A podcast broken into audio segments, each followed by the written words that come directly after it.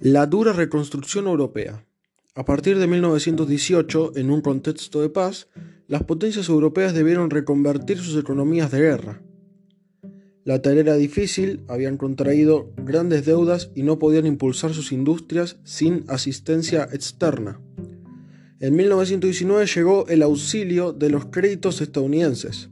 Contribuyeron a aumentar el consumo de bienes básicos. Sin embargo, desde 1920 la inflación, el desempleo y el licenciamiento de tropas evidenciaron los desajustes propios de una economía productiva y laboral inestable y de un mercado todavía en crisis. Los países aplicaron reglas proteccionistas a su producción y Estados Unidos ofreció una política de préstamos controlados para reducir el volumen de moneda circulante y evitar la inflación.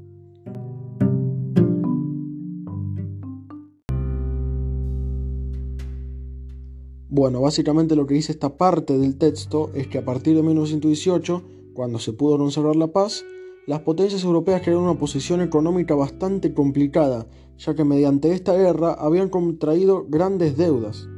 Pero en 1919 llegó el auxilio de los créditos estadounidenses, que contribuyeron a aumentar el consumo de bienes básicos.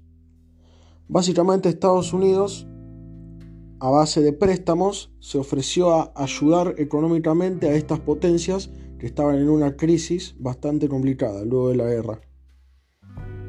Pero no todo resultó tan bien, ya que en los siguientes párrafos el texto se va a encargar de explicarnos lo que sucedió luego de que en 1920 la inflación y el desempleo hayan desencadenado en una crisis aún peor.